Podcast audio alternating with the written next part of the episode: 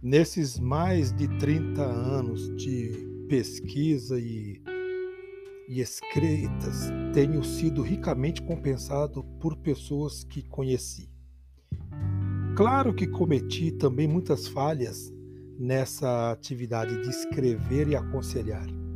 Mesmo depois de lançar mão de sofisticadas ferramentas de avaliações e de recomendações de especialistas, é, fui me aquilatando e percebendo o quanto é importante o trabalhar com as pessoas.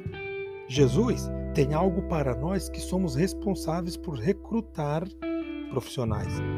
No sétimo capítulo de Mateus, por exemplo, ele nos diz que toda árvore boa produz bons frutos, porém a árvore má produz frutos maus. Isso parece óbvio, mas essa verdade pode perder-se no processo de recrutamento. Um candidato pode ser fisicamente atraente, pode ter vindo de uma boa escola, pode ter um currículo escolar brilhante, pode ter marcado muitos pontos nos testes de seleção e ainda assim resultar em uma contratação desastrosa. É... Eu lembro de dois casos que me vêm de imediato agora à minha mente. Conheci dois homens simpáticos, de aparência impecável, de falar agradável, que vieram de faculdades de prestígio. Contudo, eles mantêm um desempenho constantemente sofrível nos negócios.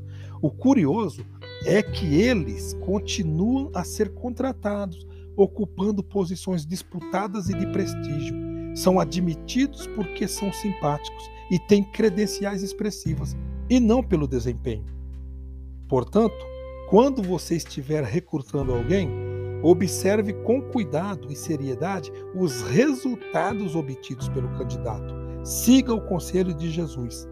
Avalie os frutos.